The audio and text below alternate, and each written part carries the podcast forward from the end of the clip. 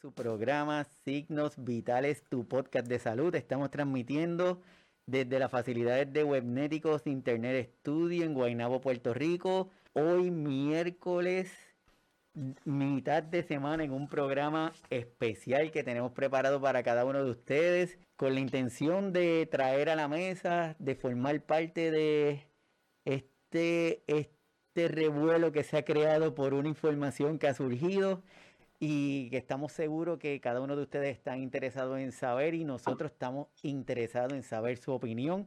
Así que esperamos que en el transcurso de esta conversación nos escriban para saber qué es lo que están opinando. Para todos los que se conectan la primera vez aquí al programa, mi nombre es Iván Rodríguez Colón, soy médico de familia y estamos compartiendo con la intención de llevar información de una manera sencilla, honesta, pero a la misma vez informando de lo que está pasando para que al momento en que tenemos que tomar alguna información, lo hagamos de la forma más informada posible. Hoy estoy de magazine porque tengo un super panel conmigo que va a estar discutiendo este tema que como les digo está caliente. Eh, tengo a la señora Glamari Valentín. Glamari, bienvenida. Gracias, buenas, noches, a todos. Glamari es una profesional de primer orden aquí en Puerto Rico, cuenta con más de 30 años de experiencia en el área del periodismo, es productora de televisión y editora de contenido de varios de los medios principales de aquí de la isla. Además, es la editora en jefe de migentegrande.com, que es una plataforma que creó para servir de apoyo a los cuidadores y a las cuidadoras. Así que estamos de lujo por tenerte aquí, Glamari. Gracias. También tenemos a Yesenia Fontanes. Yesenia, saludos. Saludos, gracias por la invitación. Buenas noches. Saludos. Yesenia es psicóloga clínica con un enfoque en la salud mental geriátrica. Es egresada, de, egresada del recinto de ciencias médicas del programa de maestría de gerontología y salud pública y de la Universidad Albizu del programa de psicología clínica. Realizó su internado en GB's Sonny Montgomery en el Hospital de Veteranos del estado de Mississippi y allí es donde tiene su entrenamiento en psicogerontología, psicología de la salud y medicina conductual. Así que bienvenida Yesenia. Gracias. Y tenemos a la doctora Astrid Enis Santiago Oria de Puerto Rico. Saludos Iván, un honor estar aquí con ustedes. No, el honor es para mí que por fin estás acá Astrid posee el grado de doctor en filosofía con especialidad en trabajo social, maestría en trabajo social con especialidad en administración de servicios sociales, tiene una maestría en educación en salud pública, certificado en geriatría, certificado graduado en gerontología y un bachillerato en educación en salud comunal, todos de la Universidad de Puerto Rico. Eh, ha elaborado y labora en diferentes programas dirigidos a la protección y a la defensa y la autonomía, el bienestar de adultos mayores. Así que de verdad que yo estoy hasta asustado en tenerlo ustedes. Yo creo que yo me pasé. yo espero que vaya bien con ustedes, pero, pero nada. pero nada. La Organización Mundial de la Salud desde hace algún tiempo tiene una filosofía que es en beneficio de los envejecientes. Tanto es así que ha llegado a declarar desde el año 2020 a 2030 como la década del envejecimiento saludable. Y hay un, pero se necesitan estandarizar las condiciones, ¿verdad? Necesitamos tener un programa que nos permita estandarizar las condiciones que sufren las personas y con eso se logran realizar estadísticas, se tienen beneficios de salud, se tienen se conocen las situaciones de los diferentes países y eso se le conoce como el ICD, que es, eso son la, la forma de clasificarla. Y ahí salen unos numeritos que cuando cada uno de nosotros vamos a los doctores o recibimos algún servicio de salud, nos ponen un código y en lugar de decir que usted tiene alta presión, dice que es I10. Eso es para crear una cierta protección de privacidad, ¿verdad? Que si ese papel se pierde, pues que tenga esos códigos. Correcto. Pero esos códigos van cambiando y el código del ICD-10, que es el que tenemos actualmente, se tardó unos años en tenerlo, pero para enero del año que viene viene el ICD-11 y el ICD-11 viene con unos cambios, viene con unas estructuras diferentes. Están poniendo como que lo actualizaron. Pero de ahí surge que la Organización Mundial de la Salud está proponiendo que el envejecimiento se considere como una enfermedad. Y eso es lo que ha, causado un revuelo. Y para eso es que tenemos a la doctora Astrid que nos va a dar una información. Bien importante, Iván. Es bien importante que sepamos cuál es el contexto de dónde nace la Organización Mundial de la Salud y por qué nos sorprende a los salubristas, a los hacedores de política pública, a, los que, a toda persona que trabaja con asuntos de envejecimiento, con asuntos de salud a nivel estatal como a nivel mundial. Número uno, la Organización Mundial de la Salud es la autoridad directiva y coordinadora en asuntos de sanidad. Y cuando hablamos de sanidad, incluye de la salud, ¿verdad? A nivel internacional de las Naciones Unidas. Fue creada en virtud de, de ley ¿verdad? El 7 de abril de 1948 y es en abril 7 que se celebra el Día Mundial de la Salud. Y es en abril que sale toda esta información, ¿verdad? En abril, en mayo, aproximadamente más todavía, se riega la voz de la intención que tiene cambiar un poco los postulados que tiene la OMS al incluir es eh, la vejez, ¿verdad? O cambiar el concepto senilidad que debe, que debe salirse de, todo el panorama, eso estamos de acuerdo en muchos sectores, y sustituirlo por old age, ¿verdad? Que significa vejez. ¿Qué sucede? La Organización Mundial de la Salud está compuesta por 194 países que son miembros y se divide en seis regiones región africana, Mediterráneo Oriental, Europa, Pacífico Oriental, Asia, Sudoriental y las Américas. Y es ahí que nos toca a nosotros hacer el llamado y unirnos con todos los compañeros de la región de las Américas, que incluyen Argentina, Colombia, Costa Rica, México, Panamá, Perú, República Dominicana, Uruguay, entre otros, e inclusive un asunto bien importante, Estados Unidos. Que en Estados Unidos, pues muchas de nuestras políticas de salud, ¿de dónde salen? Del continente americano, ¿verdad? Por esa relación colonial que nosotros tenemos.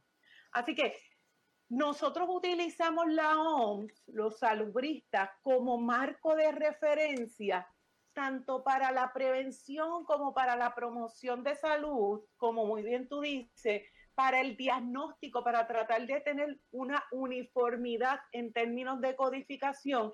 Y eso tiene un impacto que en términos económicos, hay una función económica. Sin embargo, Iván, no podemos perder de perspectiva que fue la misma OMS a través de su comité científico hace muchos años atrás que nos dijo, la salud es un estado de completo bienestar físico, mental y social y no solamente la ausencia de afecciones o enfermedades. El goce del grado máximo de salud que se pueda lograr es uno de los derechos fundamentales de todo ser humano, sin distinción, mira, de raza, religión, ideología política o condición económica o social, porque hablamos del social y el envejecimiento también está atado a todo eso, al elemento social. La salud de todos los pueblos es una condición fundamental para lograr la paz y la seguridad. Y depende de la más amplia cooperación de las personas y de los estados. Ahora bien, esto viene y de momento tú dices, espérate, si la OMS ha declarado en su constitución, en su fundamento, en sus áreas principales, declara que va a trabajar con las enfermedades transmisibles, las no transmisibles, la preparación, la vigilancia, la respuesta a las crisis. ¿Ok?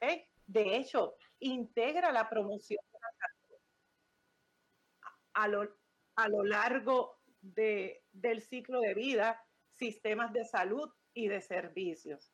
Ahora vamos a mirar que, que todo lo que dijo la OMS está siendo que completamente modificado, es antagónico a los postulados que viene trayéndonos a nosotros desde 1948 y de hecho han sido ratificados en el camino porque en el 2016 fue que se estableció es que se estableció el plan de acción multisectorial para un envejecimiento saludable. Así que vamos a ver que eso va en contra, ¿verdad?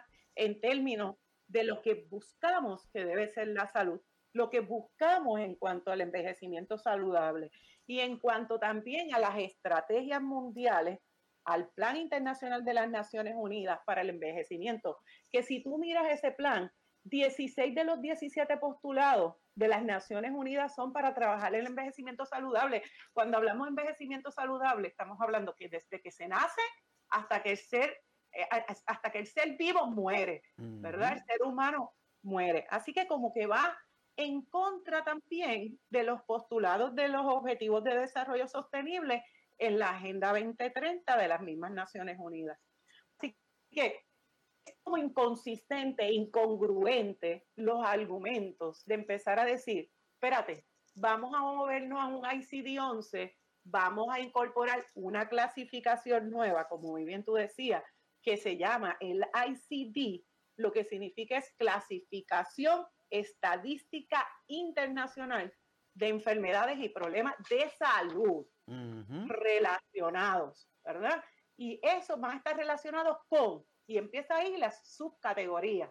Y crear una categoría ahora y decir de vejez es entonces reemplazar el concepto de senilidad que se debió sacar y no se ha sacado.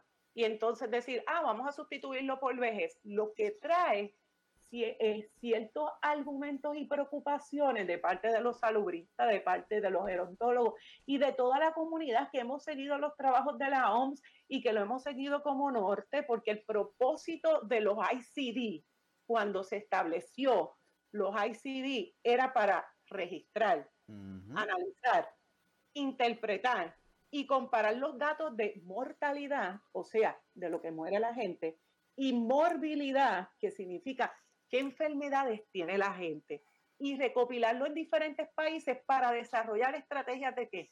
De promoción de salud y de intervención. Entonces, tú empezar a crear una nueva categoría de vejez, lo que va a hacer es que tu diagnóstico, viejo, no tiene sentido, porque entonces me va a derrumbar otras enfermedades o me va a decir, ya no hay cáncer, ya no hay Alzheimer, ya no hay problemas este, circulatorios, así que vamos a invalidar todo lo demás, porque entonces a partir de los 60 años, después que adoptamos ese término de todo el mundo decir adultos mayores, adultos mayores, aquí en Puerto Rico, de hecho, uno de los fundamentos que se trae en la ley 121 del 2019 es estar en armonía con la Organización Mundial de la Salud en el concepto de adultos mayores y de trabajar la prevención y movernos al envejecimiento activo. Entonces, tú podrás tener 84 años, un envejecimiento activo, entonces diagnóstico de mortalidad viejo y aquel de 60 años muere también porque tal vez tiene cáncer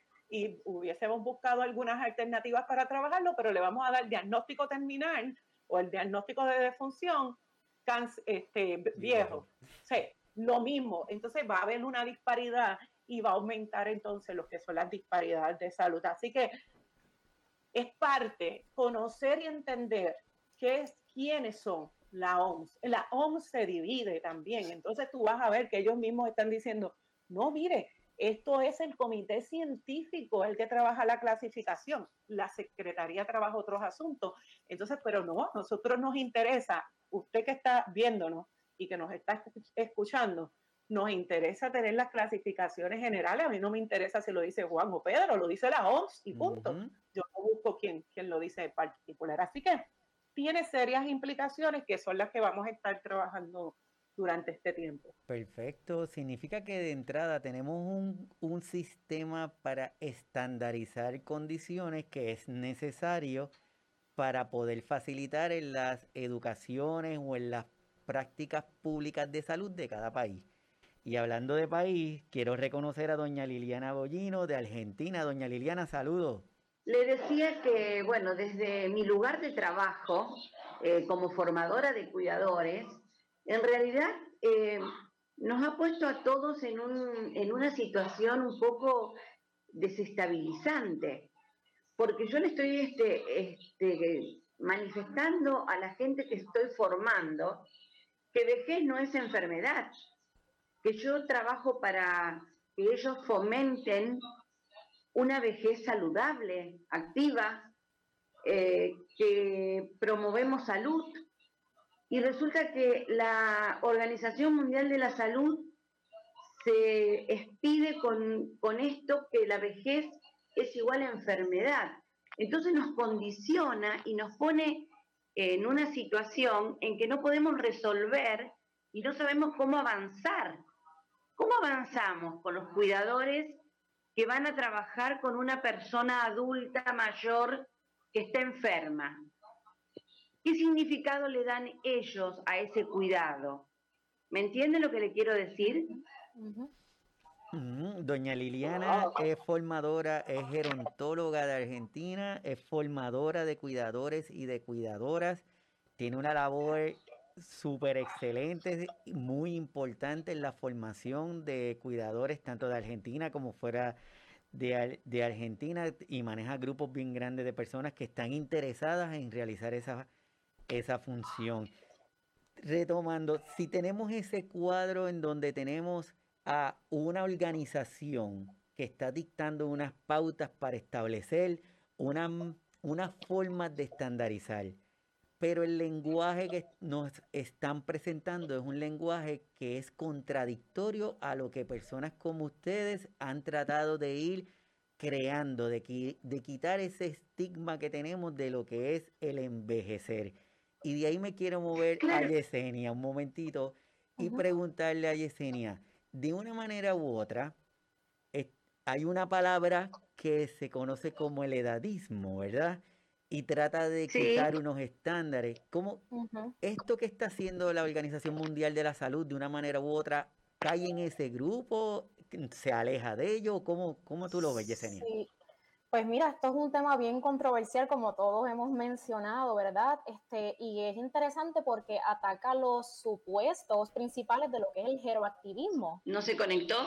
Y atenta, ¿verdad? Con, con todo lo que promueve la gerontología sobre evitar el, edadismo, que es el, el, discrimen por edad, básicamente. Así que eh, yo creo que la clave está en encasillar, generalizar eh, eh, eh, la vejez a toda la población adulta mayor. Este, y, y lo cierto es que, interesantemente, como discutimos en, en, el episodio de edadismo, ¿verdad?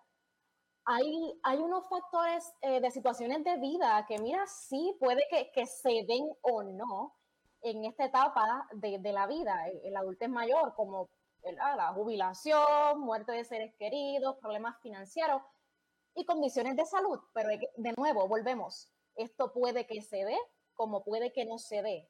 Hay un grupo bien grande de adultos mayores que evidentemente, ¿verdad? Las estadísticas lo dicen, el censo lo dice, las estadísticas sobre enfermedades de salud lo dicen. Hay un grupo bien grande que padece condiciones crónicas de salud y eso va atado también a, como eh, mencionamos previamente, el estilo de vida.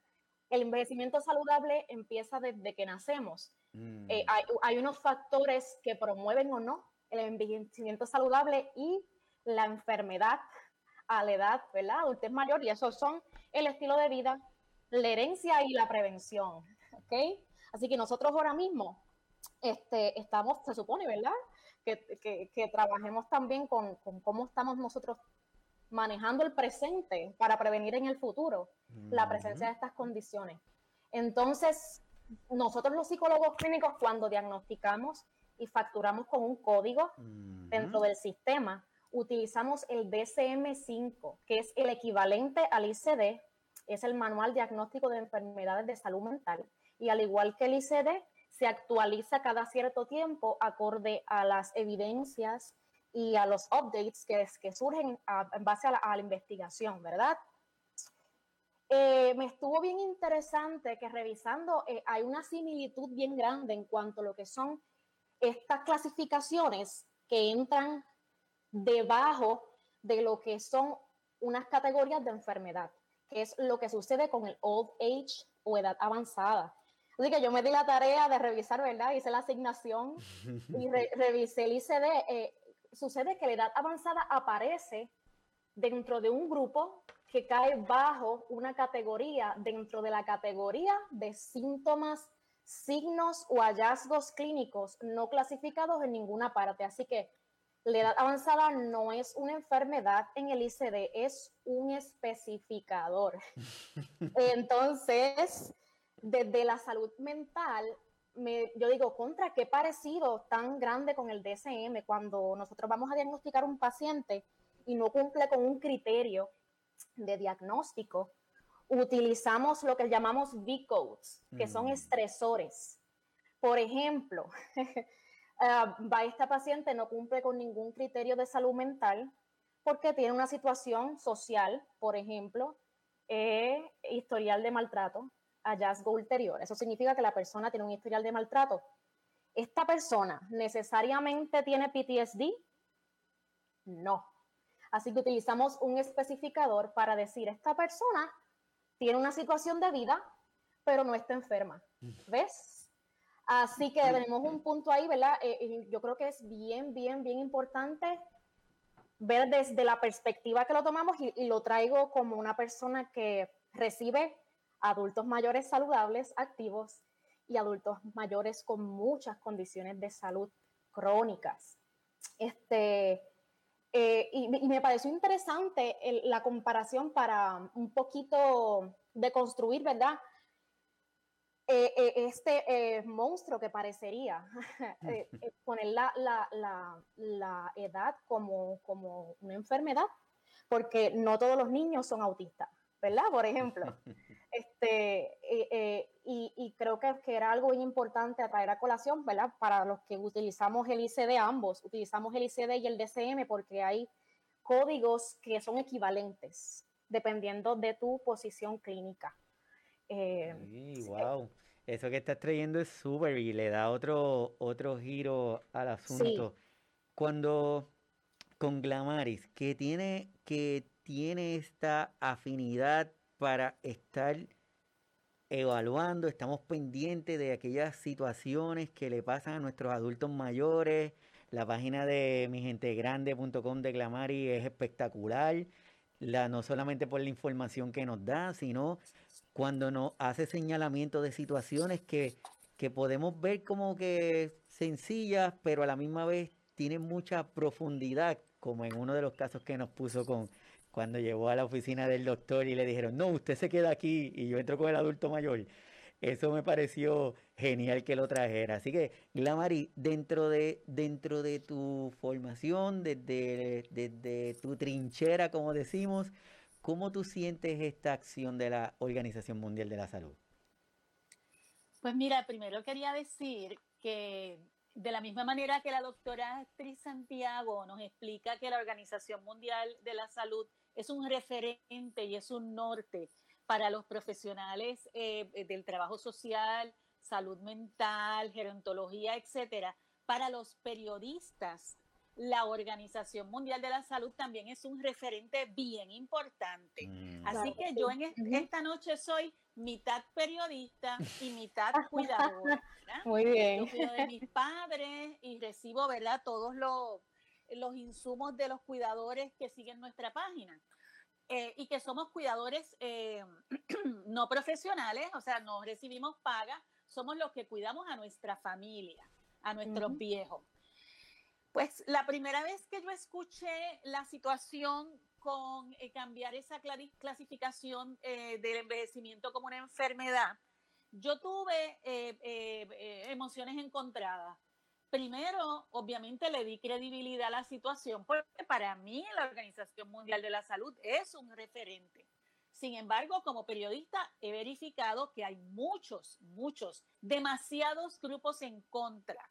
Incluso muchos eh, grupos señalando lo que nos explicó la doctora Astrid Santiago, que eh, clarifican que no es un grupo de la Organización Mundial de la Salud directamente sea, no están, estas personas no están eh, nombrados por el secretario, sino que esos son unos grupos eh, de asesores externos. Así que, ¿verdad? Pues eso también es un dato que quería traerles como periodista.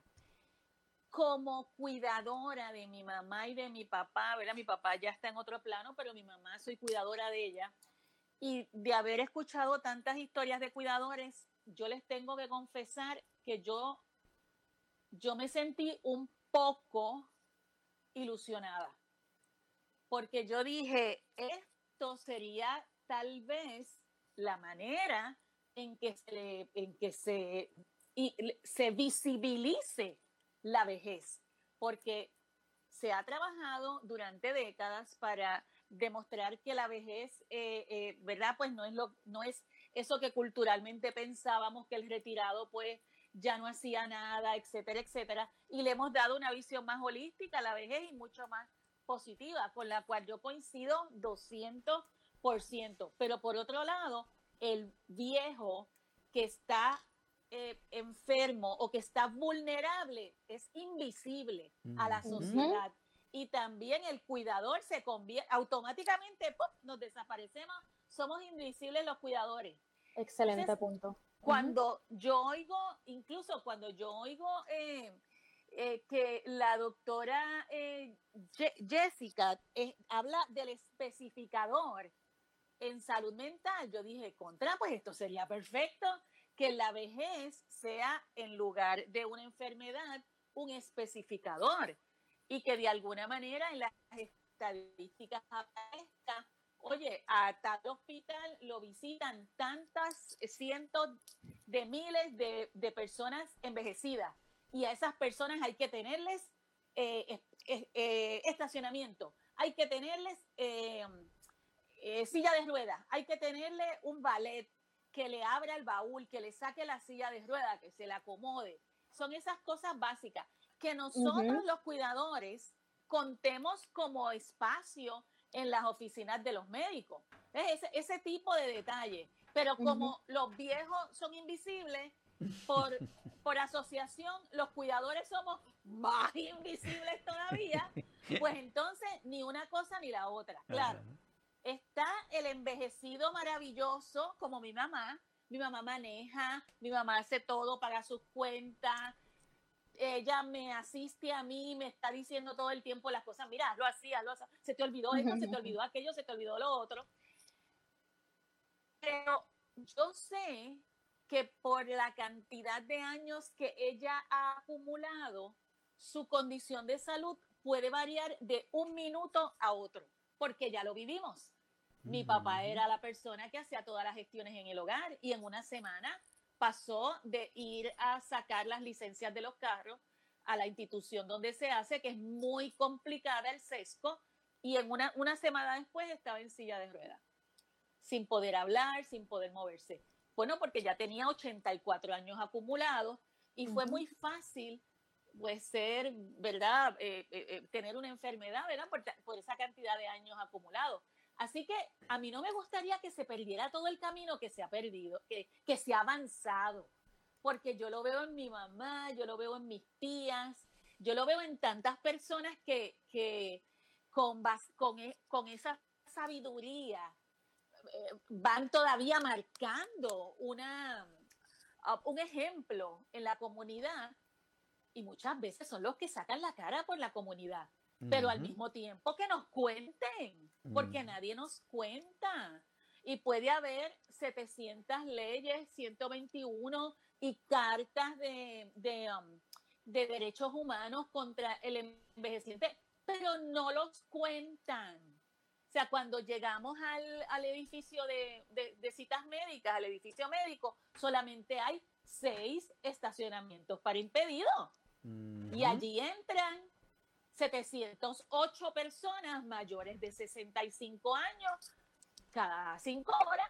Pues entonces es imposible. El trabajo de nosotros del cuidador es doble y es triple. Así es. Y qué chévere cuando viene el, pues, cuando viene la sorpresa de que se te, se te, enferma tu adulto mayor, pues el trabajo es triple y doble y, se multiplica porque nadie, nadie previno que ese tuvo esa, esa prevención de que ese, esa persona envejecida podía enfermarse en cualquier momento. Así mismo, Y, un poquito rapidito, de la mano de lo que ella menciona, tan importante son los datos sobre la cantidad de personas que reciben un servicio de salud, que para realizar programas de salud, por ejemplo, utilizando un ejemplo real eh, en mi práctica, desarrollamos un programa de manejo de dolor donde se hizo un censo de la cantidad de personas adultos mayores con dolor crónico. Mm. Este, Según las estadísticas Murphy, Keller, Rafa, en el 2014 dicen que el dolor crónico es la condición, una de las condiciones de salud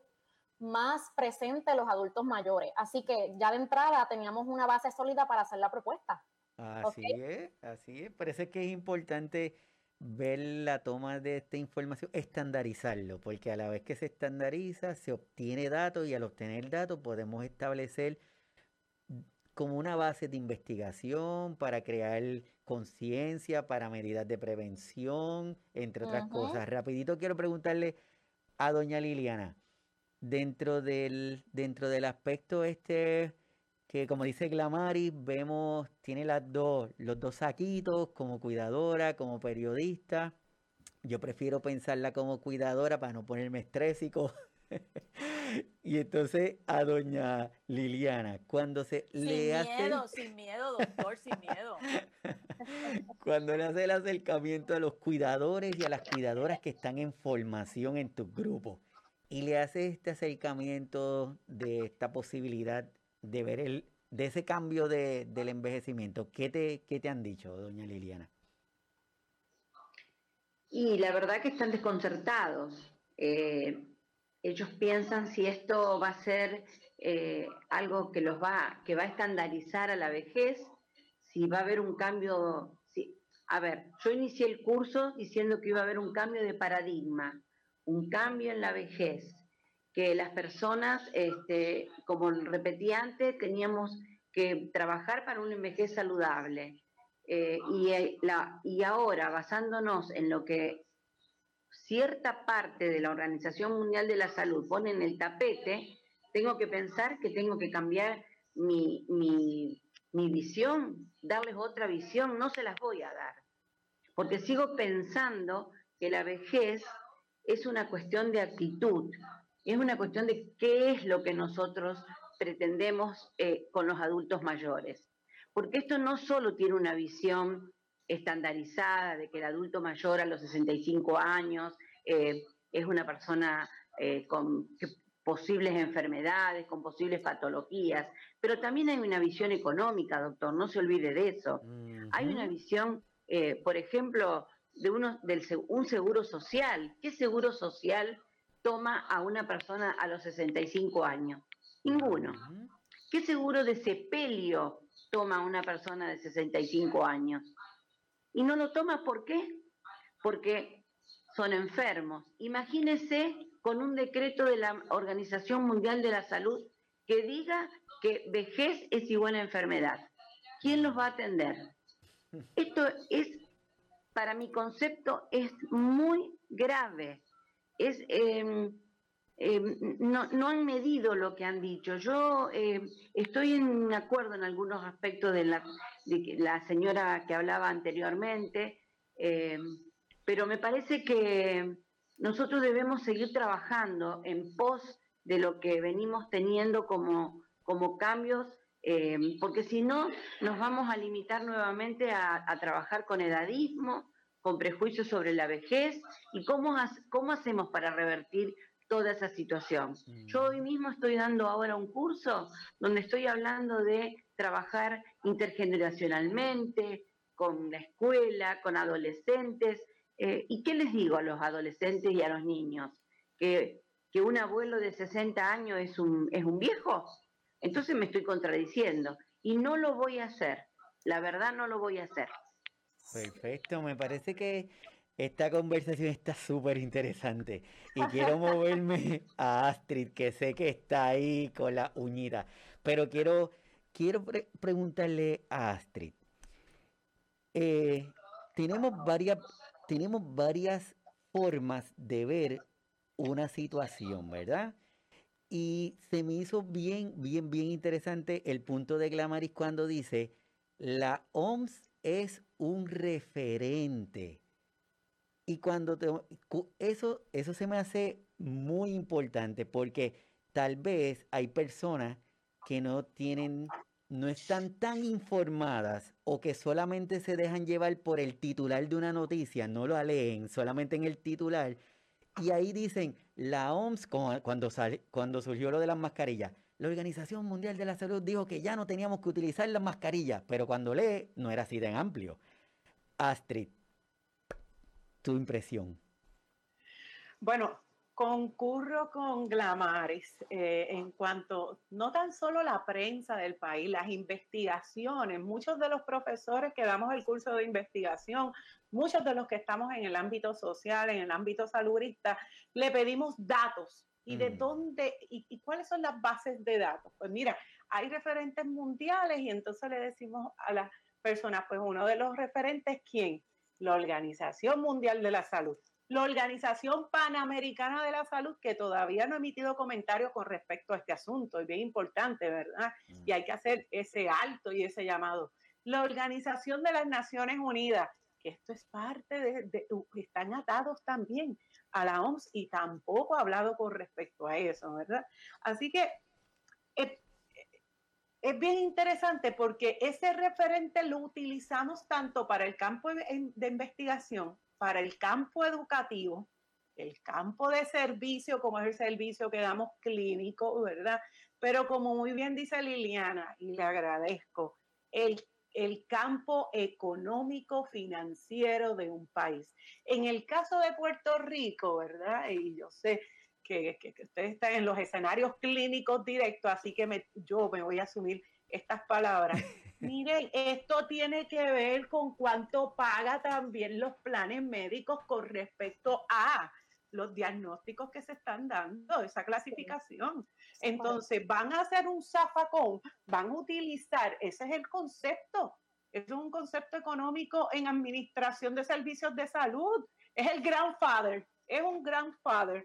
Vamos a hacer un grandfather y ahí metemos todos los diagnósticos y los que van a ser caros por ejemplo, va a ser, tal vez el de la vejez ahora te paga en vez de, 25, de, 50 dólares como eh, te pagaría Alzheimer, etcétera, pues vamos a ponerte vejez para que caiga todo ahí y le voy a pagar al proveedor de servicio 25 dólares.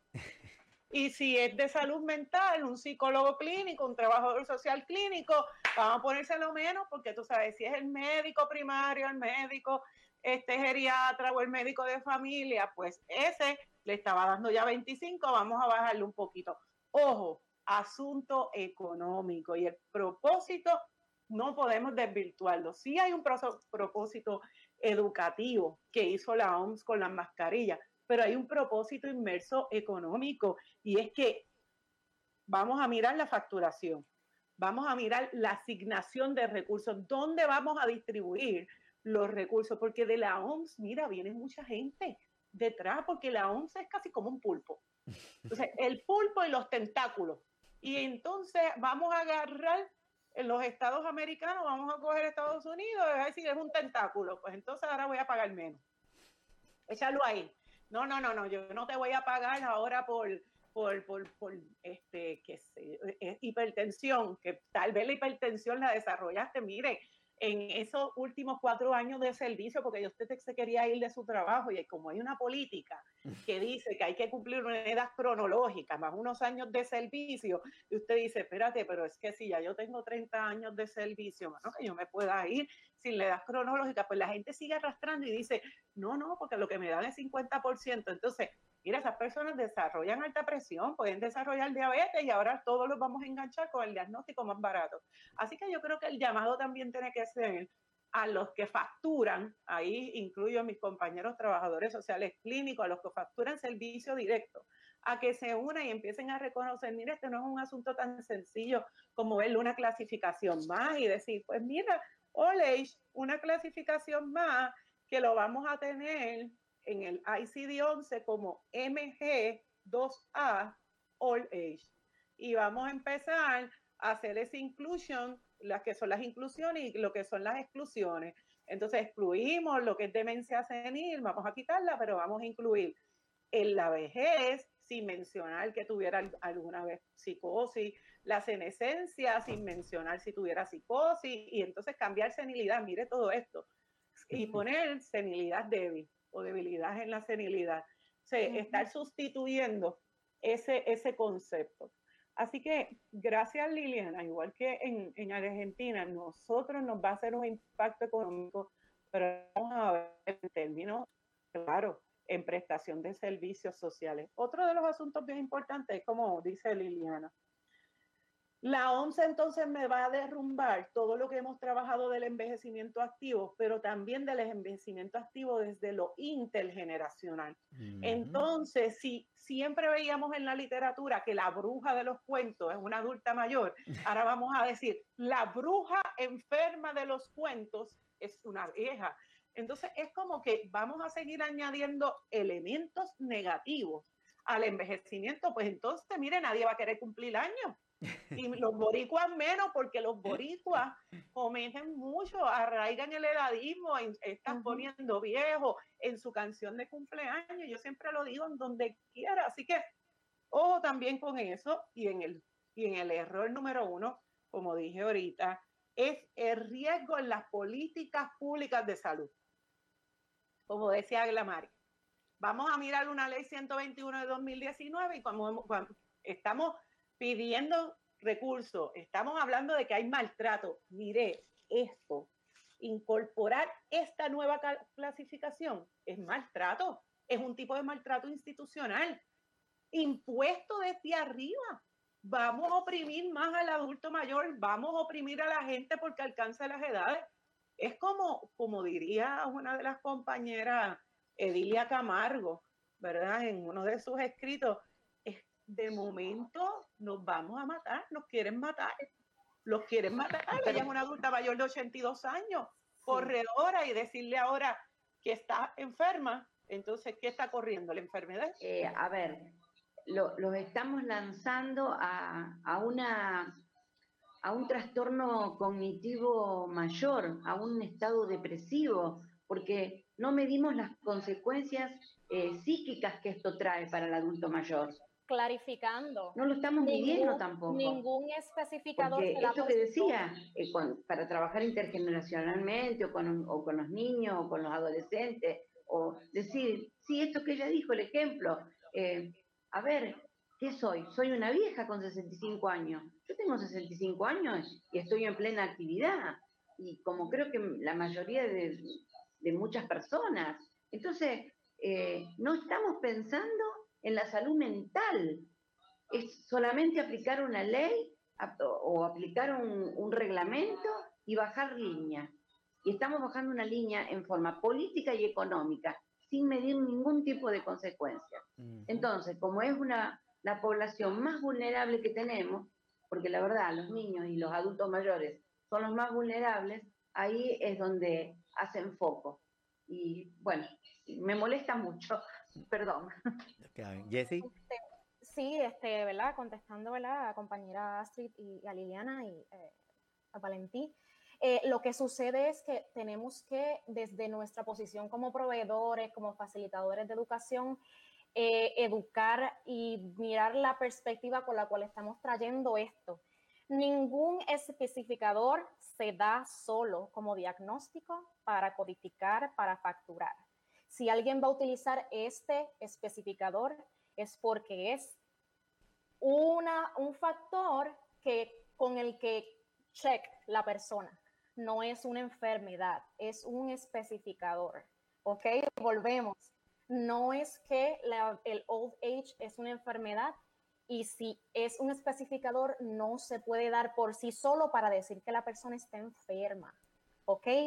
Vamos, eh, eh, ¿verdad? Y es bien importante poder informarnos y cómo vamos a abordarlo de la profesión para entonces no llevar el mensaje negativo. Y yo sé que, como dije al principio, puede traer eh, malos entendidos de que estamos clasificando la vejez como enfermedad, pero realmente no es un código de enfermedad.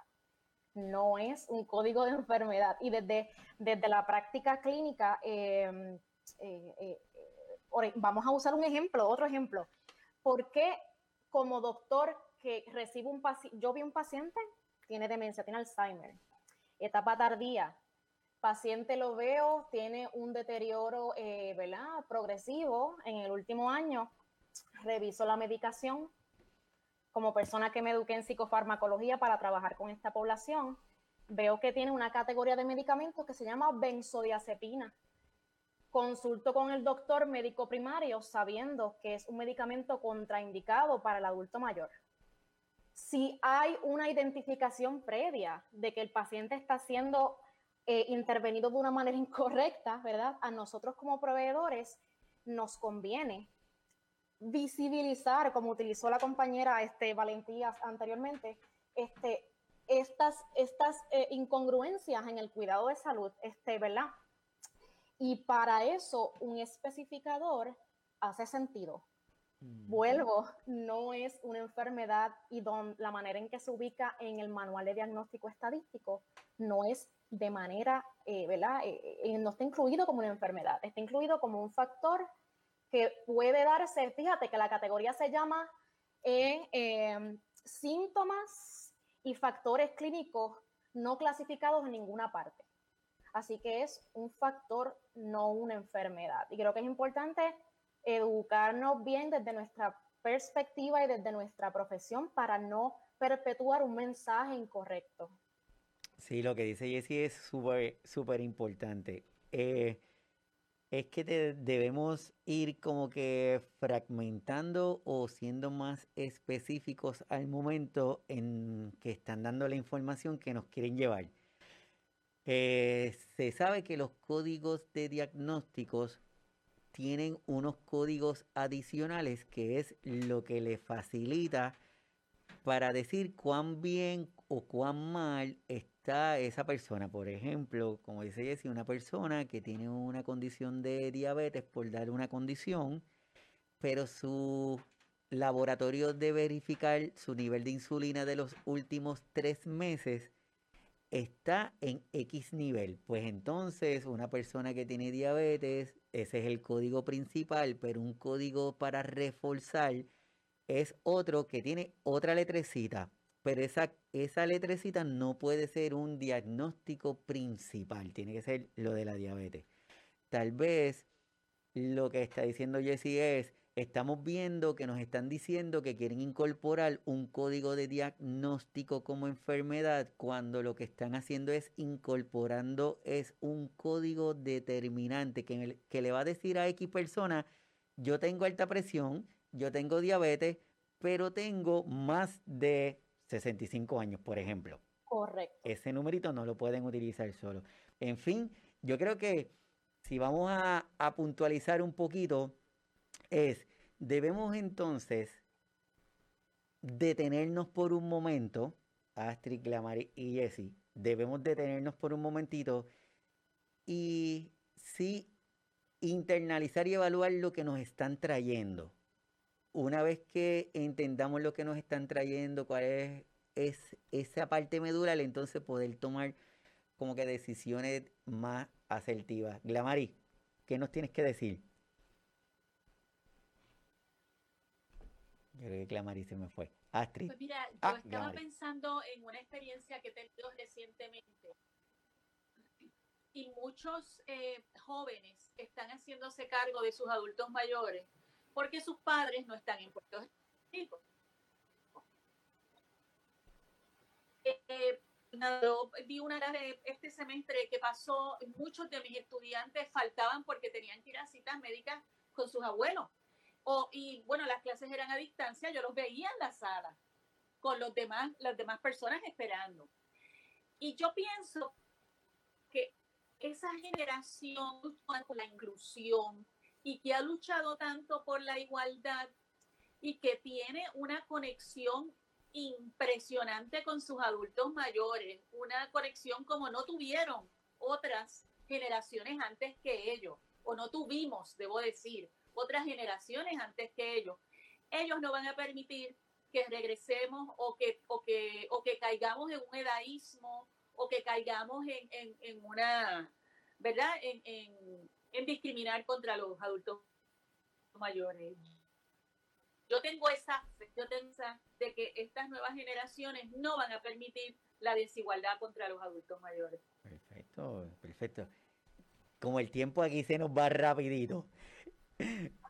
A modo de como que cerrar, si nos podemos quedar con algo, Astrid, ¿qué, ¿qué, nos podemos quedar ahí para terminar la conversación, pero con ganas de continuarla en otra ocasión?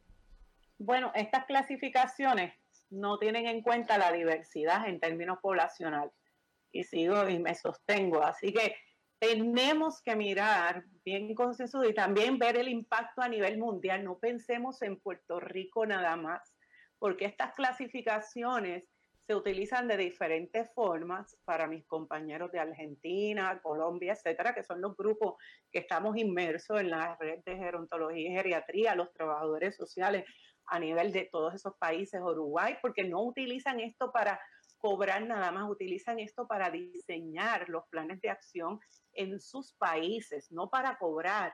Así que cuando pensemos en estas clasificaciones, miremos el panorama y digamos, más allá de ver que si es una clasificación, que es una especialidad, que si es un especificador, miremos el impacto que eso tiene a nivel social, económico y político de países como México, Ecuador, Panamá, ¿verdad? Costa Rica, ¿verdad? Que su sistema de salud es, en Venezuela es completamente diferente al de nosotros.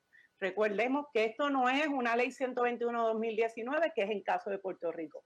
Esto es algo, una clasificación que tiene un impacto bien amplio. Así que la invitación a todos los radioescuchas es que mire cuál sería el impacto en Argentina, mire cuál sería el impacto en Colombia, mire lo que le está diciendo los geriatras en otras ciudades, ¿verdad? De cómo le va a impactar a ellos, ¿verdad? Para poder entonces asumir como una postura de reconocimiento de la diversidad de vejeces, de envejecimiento y vejeces. Súper, súper. Jessie. Eh, ¿Verdad? Eh, me uno a lo que menciona la doctora Astrid. Yo creo que desde la perspectiva global, eh, aquí, aquí hago el switch de ponerme, porque llevo ¿verdad? muchos años poniéndome los dos sombreros y no es fácil desde, desde la psicología clínica de momento hacer el switch y tener que defender una postura que me ha tocado muchas veces hacerlo con los adultos mayores dentro de terapia. Este, tener en consideración cómo podemos poner nuestro grano de arena desde el, nivel micro también, mm. desde la individualidad, cómo yo puedo obrar desde el sistema para lograr un cambio pequeño, ¿verdad? Y yo creo que es bien importante eh, eh, eh, manejar la información de manera adecuada, continuar promoviendo, ¿verdad? Este, que, que, que el entendimiento de la vejez saludable es un proceso que inicia mucho antes de llegar a esa etapa de desarrollo. Y desde la práctica, si eso va a ocurrir, si el cambio va a ocurrir, mira, yo lo voy a utilizar para beneficio del paciente. Voy a crear propuestas, voy a crear más programas y voy a utilizar esos datos para beneficiarme y poder beneficiar a los pacientes a través de mi servicio de, de, una accesibilidad, ¿verdad? garantizarles una, accesibilidad porque está justificado una necesidad de servicio mirando los números. Súper, perfecto. Glamaris, ¿qué nos tienes que decir ahí como para cerrar?